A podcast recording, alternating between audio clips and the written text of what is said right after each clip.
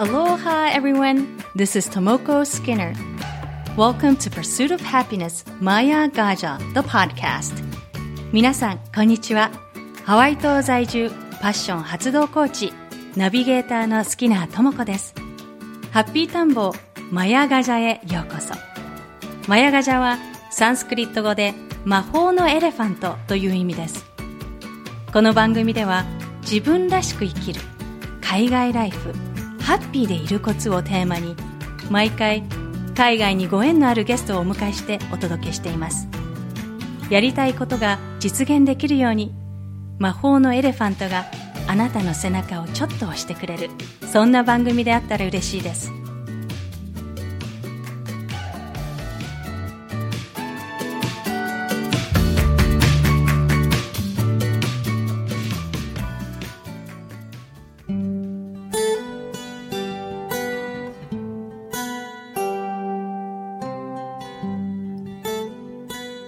ッピータンボーマヤガジャエピソード17今回は南カリフォルニアオレンジカウンティ在住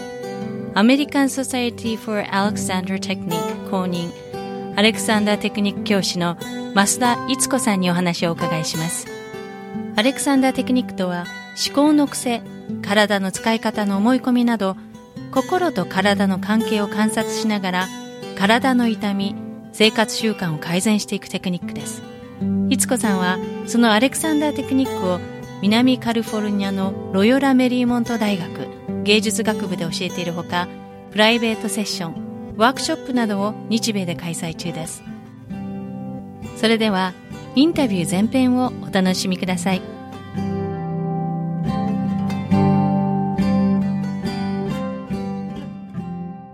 えー、本日のゲストは、ロサンゼルス在住のアレクサンダーテクニック教師、増田いつこさんです。どうぞよろしくお願いします。こんにちは。よろしくお願いします。いつこさん、はじめましてですね。そうですね。はじめましての感じがしませんけれども。しないですね。Facebook では、あの、共通の、あの、友人知人でつながってるんですけども。そうですね。こうやって face to face 初めてですね。よろしくお願いします。はい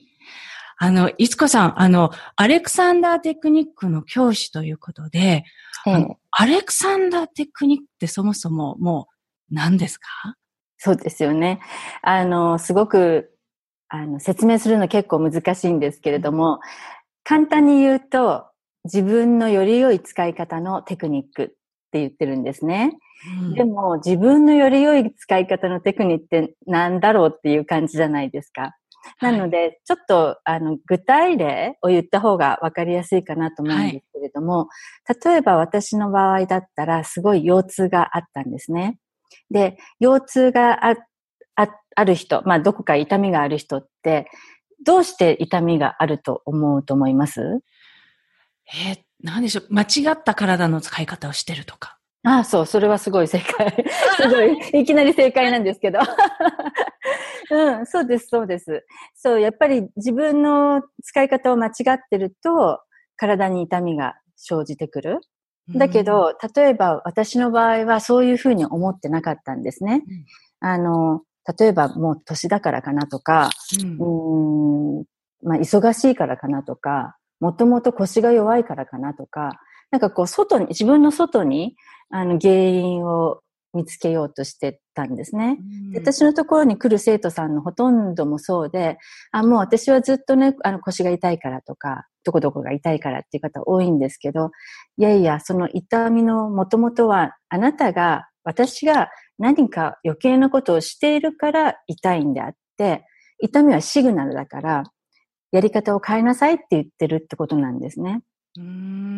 で、それで、もともと自分の体っていうのは基本的には完璧に、まあ、作られているのに、その教育だとか、環境だとか、まあ、カルチャーだとか、そういうもので自分でどんどんどんどん習慣をこう積み上げてきちゃっていって、うん、だから習慣の中で生きているから、自分が何をしているか分かってなないままで生きているから、その自分の使い方が悪くなっていることにも気がつかないんですね。はで、痛みっていうのは、その、あなたのその習慣、使い方の習慣が間違ってますよっていうシグナルだから、その自分の使い方を見直すっていうことが大切になるんですね。うん、で、それを、あの、自分の使い方、まあ、先生、あの、アレクサンダーテクニックの先生が見て、まあ、ガイドしてってあげるんですけれども、基本的には自分が気がつかないものは直せないんですね。はい。はい。だから気がつくようにガイドしていく仕事なんです。アレクサンダーの教師の仕事っていうのは。うん。だから、えっ、ー、と、こうしなさいとか、ああしなさいとかじゃなくて、これを覚えましょうとか、そういうことではなくて、自分が、えー、何をやっているかっていうアウェアネスを広げていく。それによって自分の体の使い方がどんどん良くなっていくっていうのに導いていく仕事です。うん。あの、これは、あの、こう、フィジカルトレーナーとか、ジムのトレーナーとか、うん、そういった部類のコーチとはまたちょっと違う感じですか、うん、そうですね。もう、えっ、と、それ、そういった、あの、フィジカルのコーチだとか、まあ、ヨガの先生だとか、いると思うんですけれども、そういう、いうもののもっと基本ですね。もっとベース。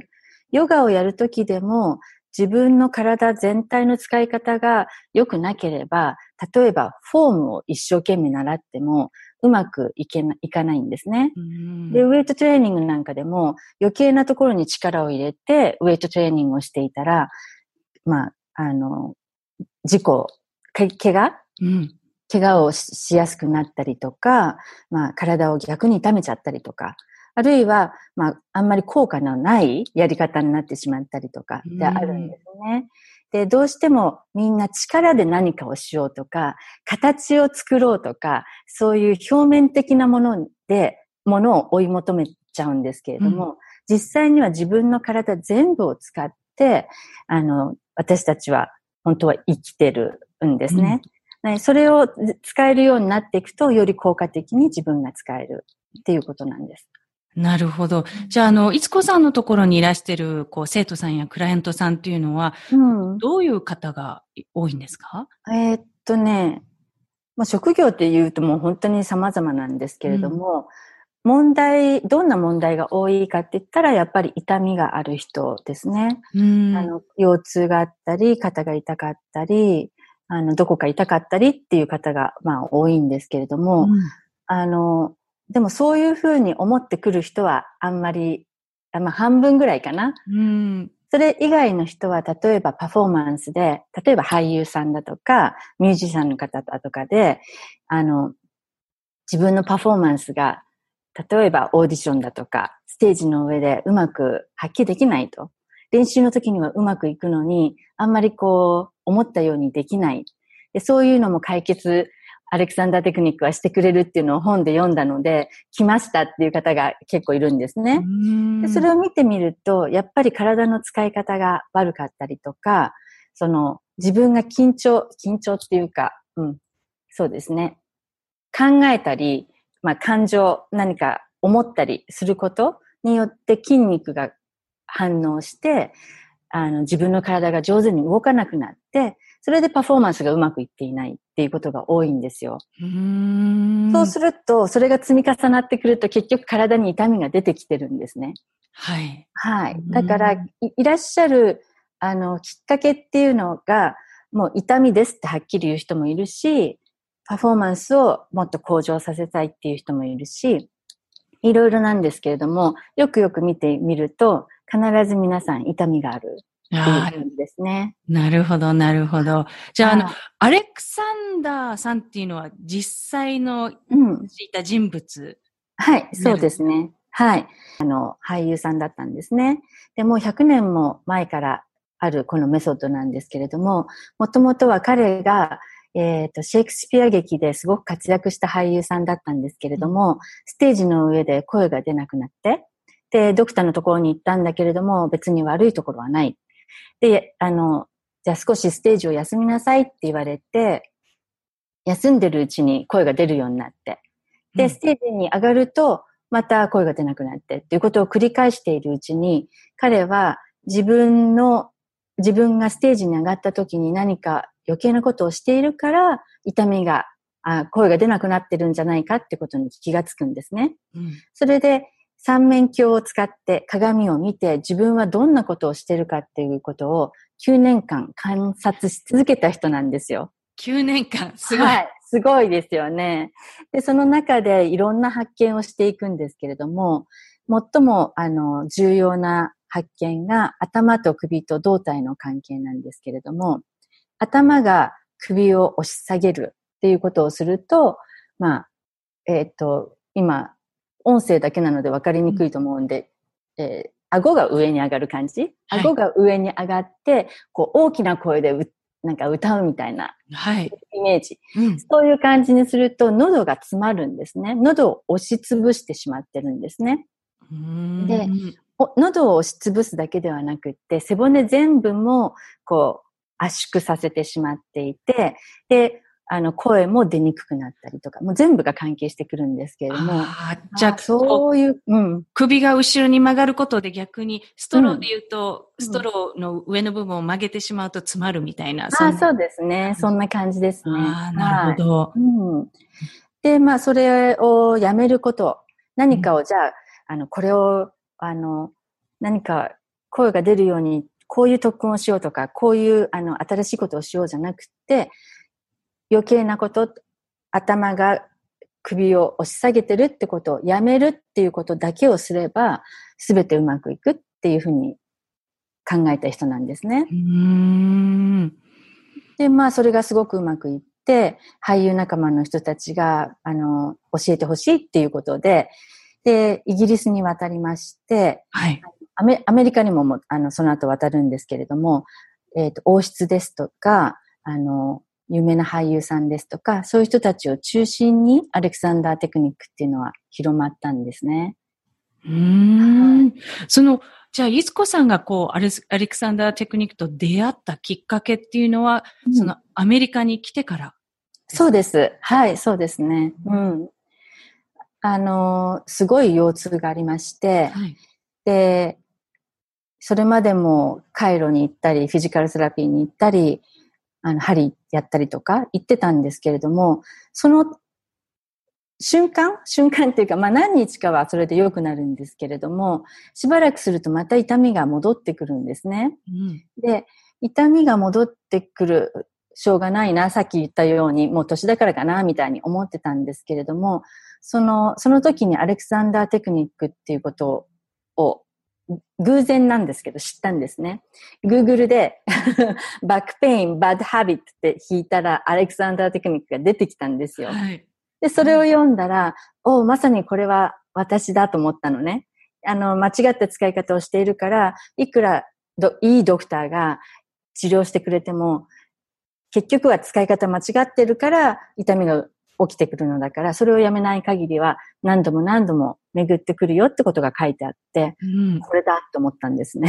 じゃあ実際、あの、いつこさん、あの、カイロプラクティックとか、お医者さんとか、こう、もう何度も通って、全然こう、は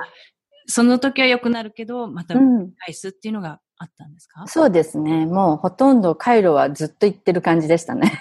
うん うんあの何が原因だったんですか？このうん。腰痛。腰痛？うんまあいろんなことが原因だったんですけれども、やっぱりアレクサンダーと同じで、頭が首を押し下げる、頭が首を押し下げるという癖を私は持っていたんですね。はい。で、よくよく見ると、あの、現代人の多くの人たちがそれをやってるんです。多かれ少なかれ。うんで、えっ、と、それがも、それが原因で、えーどっちかっていうと腰を押す？胸を張って腰を押すっていうような、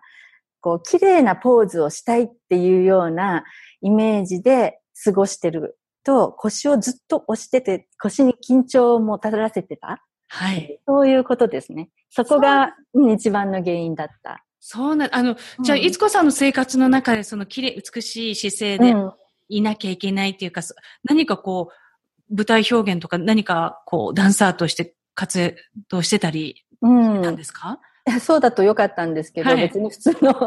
普通に活動してるだけなんですけれども、やっぱり綺麗な姿勢でいたいとか、そういう思いはあったと思うんですね。あとまあ、人前に、うん、そんな舞台とかではないですけれども、出ることが多かったので、うんやっぱり体に緊張は強いていたんじゃないかなとは思います。その人前に出るっていうのはどういう形で人前に？ああの、まあ、主人、あの、私駐在でアメリカに最初に来たので、はい、あの、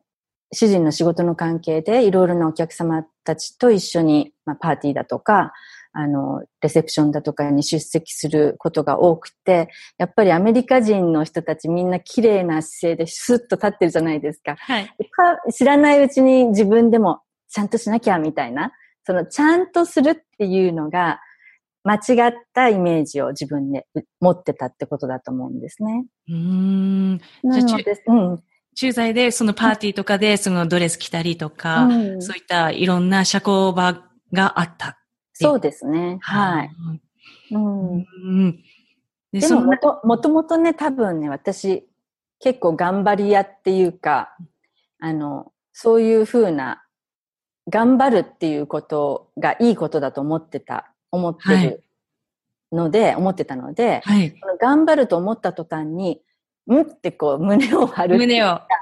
腰を押すっていう、本当にちょっとしたことなんですけれども、あの、やってたん、ずっとやってきたんだと思うんですよ。なるほど。うん、そうなんですね。うん、じゃあ、この、その中でこう、胸を張って綺麗な姿勢でってやってるうちに、その、えー、毎日の、なんでしょう、こう、癖、体の癖とか、そういったもので、腰痛が出てきたという。そういうことですね。はい。あの、海外生活っていうのは合計、いつこさん何年になるんですか？そうですね。カナダに7年いて、えっ、ー、と、こっちにもう14年、こっちっていうのはアメリカ？はい。14年ぐらいいますので、もう20年以上になりますね。20年以上。じゃあ、最初はカナダに、アメリカじゃなくてカナダに行かれた？はい、そうです。これもご主人のお仕事の関係ですか？はい、そうですね。初めての駐在地がカナダのトロントでした。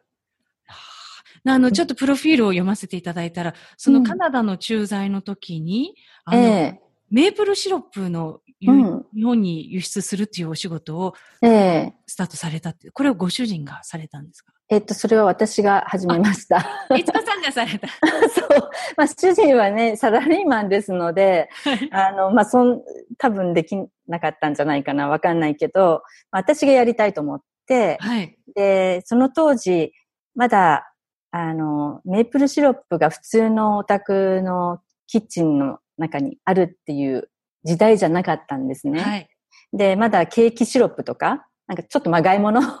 まがいものはあっても、メープルシロップ100%っていうのがあんまり出てなかったので、うん、日本でね。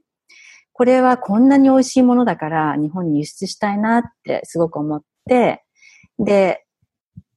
思いついて、すぐに行動しました。あの、なん、なんでしょう、あの、なん、こう、駐在妻っていうと、こう、こう、そういうふうにお仕事をして、あの、うん、っていう、何かを、こう、企画してとかって、そういうイメージが全く、あの、家にいて、こう、なんでしょうね。こう、海外生活だと家にいて、主婦をしてっていうイメージしかないんですけど、うんうん、そもそもその、いすこさんそういったことをやろうと思われたきっかけっていうか、そのバックグラウンド？もともとそういうことが日本でも、あの、結婚前にされてたとか、そういう。そうですね。まあ、あの、広告制作会社にいたので、いろんなことを企画したりとか、自分たちでこういうことを、こういうイベントをやったら面白いねとか、そういうことは常に考えるっていう癖はついていたので、あの、できないっていう頭が先にないんですね。はい。普通はもしかしたら、そんなの無理だよねって思うかもしれないんだけど、あの、それがない。全部できるっていうふうに思ってるから、はい。やっちゃってるんですね。なるほど。なんか、こう、中、私も、あの、結構駐在の奥様と、あの、海外赴任されてる方とお会いすること多いんですけど、うん、結構皆さん、こう、なんで、なんでしょう、ビザがないから働けないとか、あと、うん、お子さんがいるから働けないとか、いろんな、こう、自分で制限をかけて方が多いように見えて、うん、で、こう駐在してると、こう、ね、自分のこうバリバリ働いてっていう、そういうことができない環境にあるんだってもう決め、私も決めてたんですけど、うん。えそう、そうじゃないんですね。そうですね。あの、後からそれは何とでも解決できてくるのかなって今は思いますけど、うん、そのビザのかんことはまあそんな簡単じゃないとは思うんですけれども、カナダの時にも結局は、あの、なんていうの、永住権はい。取ったんです。で、今は多分アメリカでも駐在の、あの、まあ、そのレベル、レベルっていうかなんていうの？あの、レランク、ランク？レベル？わかんないけど、によって違うと思いますけど、奥さんも働けるようにもう今はなってるんですね。うーん。で、あの、まあそれよりも、やりたいっていう気持ちの方が大きかったから、うーんと、できないよねっていうのはまずなかったし、子供が生まれた時はさらにちょっと逆に子供ができたからでできないっていうのは、かっこ悪いなっていうのをすごい思ってたから、うんわざと 子供がいるけどやるみたいな。その辺のね、肩肘が、肩肘を張ってるところが腰痛に来てるんだと思うんですけど。なるほど、なるほど。そうやってこううん自分を奮い立たせてっていうか、ってたっていう部分が。そうですね。ちょっと頑張りすぎちゃうところが、多分腰痛につながっていくんですけれども。そのあの、頑張るっていう、あの、これはもともとその日本とかこう、小さい時からこう、いつこさんがこう、頑張り屋さんだったんですか？うーん、多分ね、嫌ですけど。そういうところ、今はすごく自分で嫌だけど、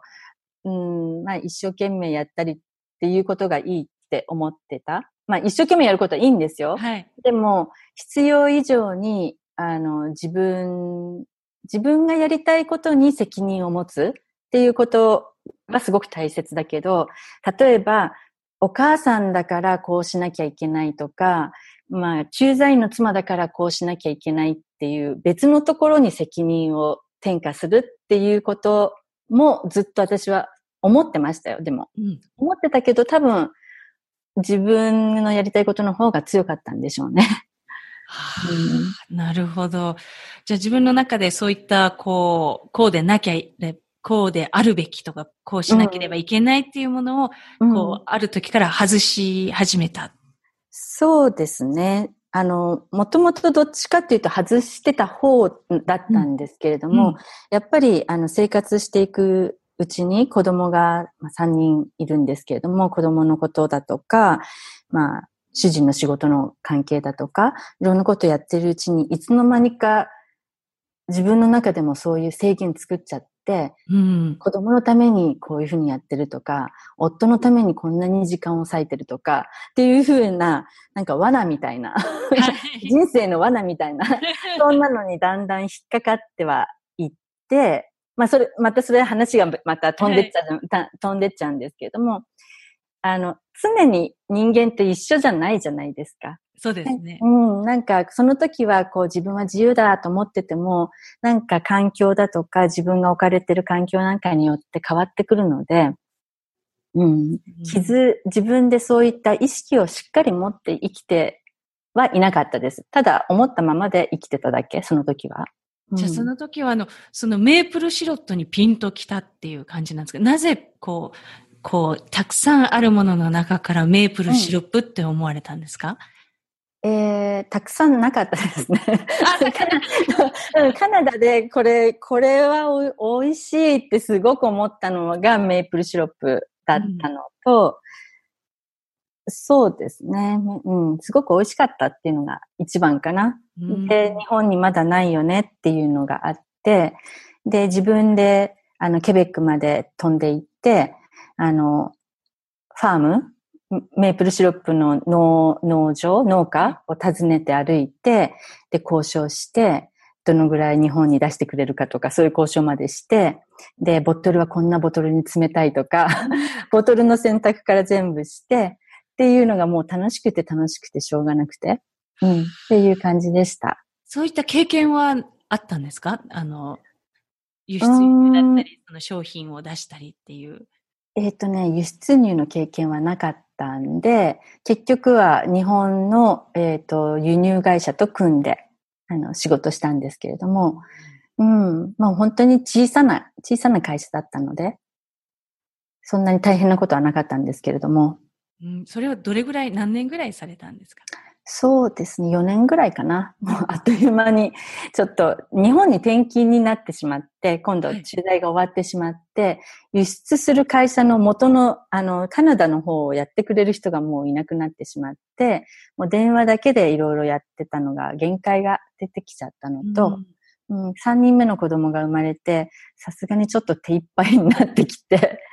うん、あの、閉めました。じゃあ、あの、そのメープルシロップのその輸出業務を行ってた時はもうお二人のお子さんがいながらそれをやってええー、そうですね。はい。それはど、どんな感じに、うん、あの結構ね、二人もお子さんいたら、うん、こう全く身動き取れないのかなって思ってしまうんです。ああ、そうですよね。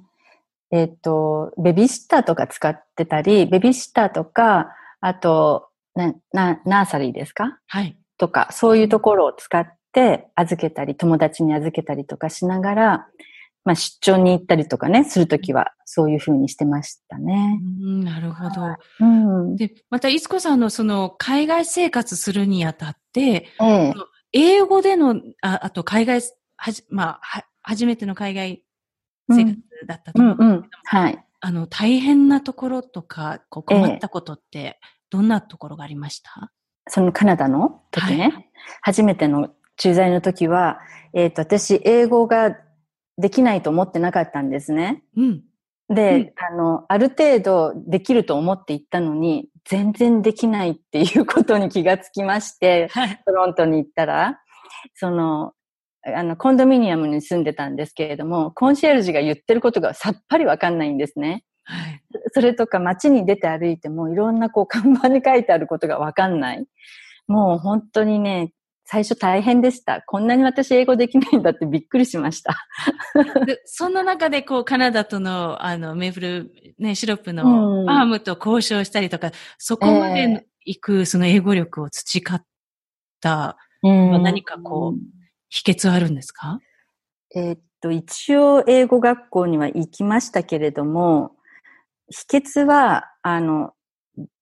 多分できないと思ってないんですね、その時もまた。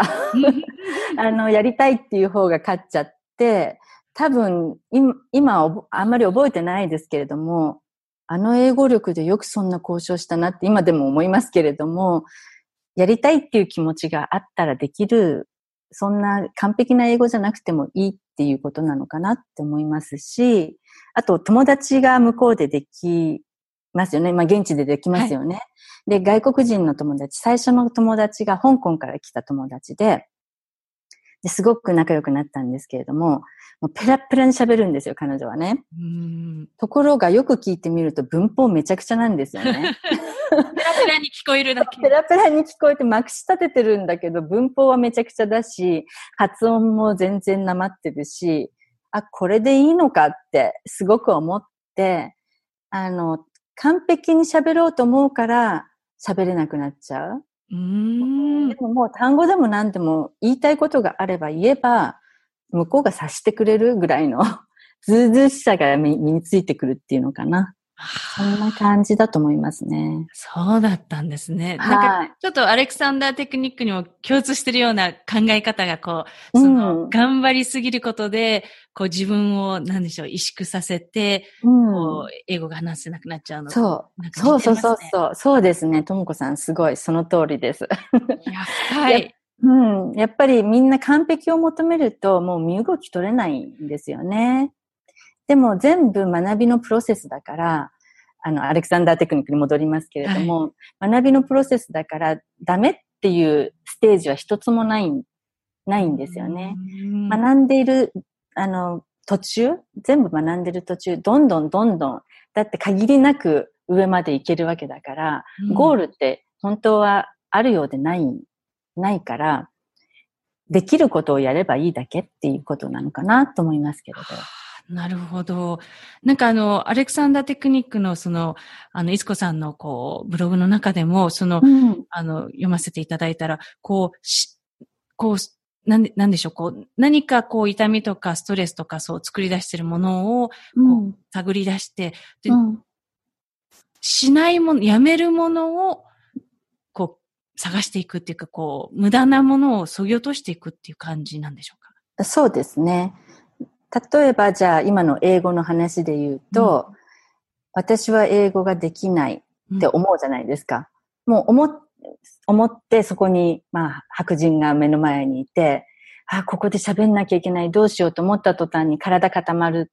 んですね。で、その体固まるってことをやめればいいんですけれども、その前にも私はできないっていう思いも本当はやめた方がいい。いや、必要ないじゃないですか。話すときに、はい。話すときにその思いは必要ないし、体を固めるっていう、あの、ことも必要ない。だからその必要のないことをやめれば、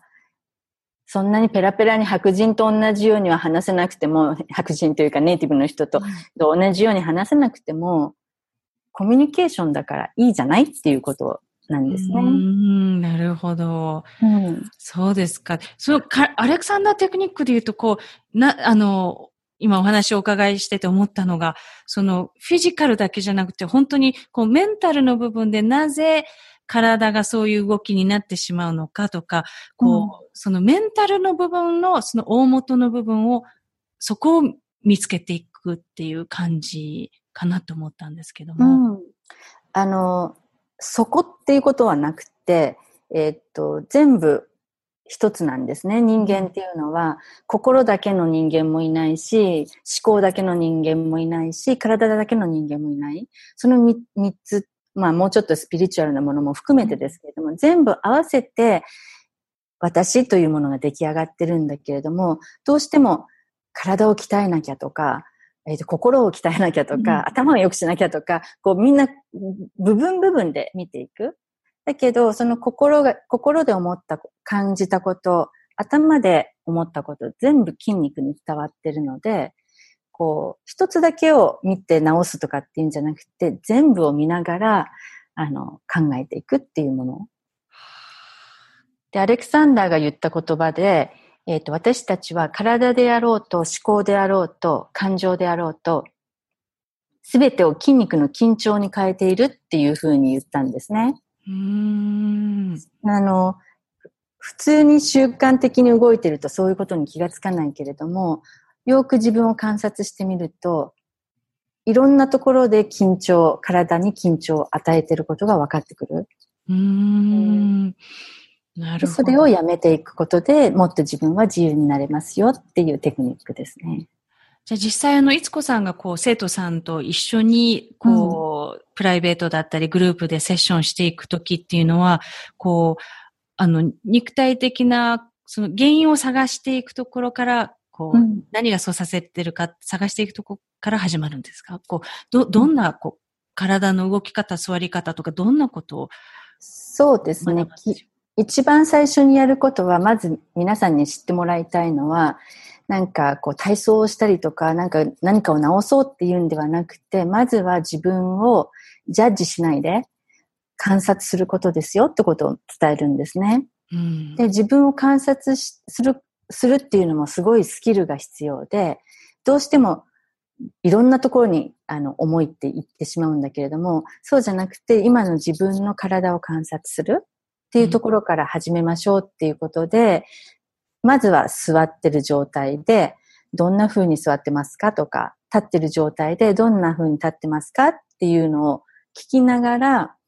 本当は頭は背骨の上にポンと乗ってるだけでいいんだけど、今頭を押してますよねっていうようなことを体をガイドしていきながら気づきを増やしていくような、えっと、セッションになるんですね。それがチェアワークって言うんですけれども、うん、あの、立ったり座ったりっていう、まあ、形で言うと立ったり座ったりなんですけれども、立ったり座ったりっていう、あの、行動、動きを通して自分の筋肉の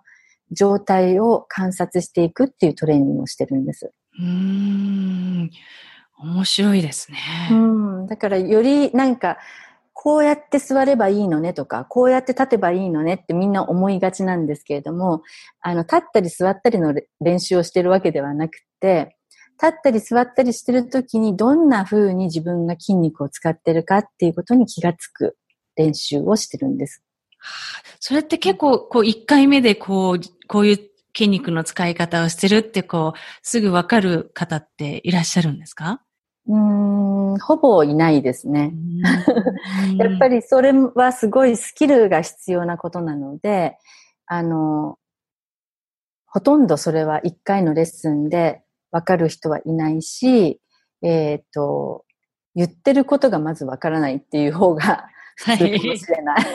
なるほど。何を言ってるんですかっていう感じの方が多いかもしれない。それをできるようになるにはどれぐらいかかりますか？そうですね。だいたい最低でも10回はレッスン取ってくださいねってお願いしてるんですね。うん、で10回取ると大体何をやってるかが分かってくる。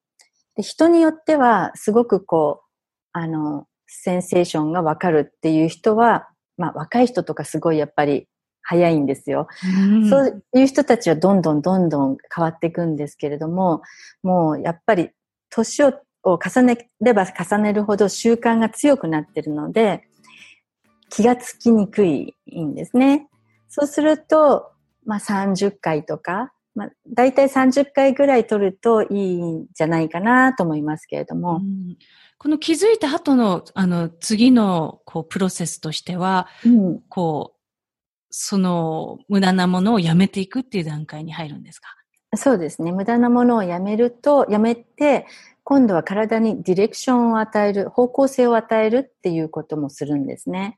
で、やっぱり私たちは重力の中に生きてるので、重力に押しつぶされて、体の力抜いてくださいって言ったら、ふにゃふにゃふにゃってなっちゃうじゃないですか。でも、えっ、ー、と、じゃあピンとしてって言うと、起立例の起立みたいな体緊張させちゃう。でもその習慣が必要なんですよね。体に緊張もさせないし、緩みっぱなしでもない、ちょうどいい体の筋肉のトーンっていうものを見つけるのが、あの、レッスンの一番の目的なんですけれども。うん Thank you so much for listening to Maya Gaja, The Pursuit of Happiness. 番組をお楽しみいただけたら、ぜひレビューに感想をお書きいただけると嬉しいです。今回のインタビューの詳細は番組ウェブサイト www.mayagaja.com をご覧ください。番組は毎週日本時間の水曜日に更新しています。iTunes もしくはお使いのアプリでこの番組の購読ボタンを押していただくと自動的に番組が配信されます。それでは次回までアローハ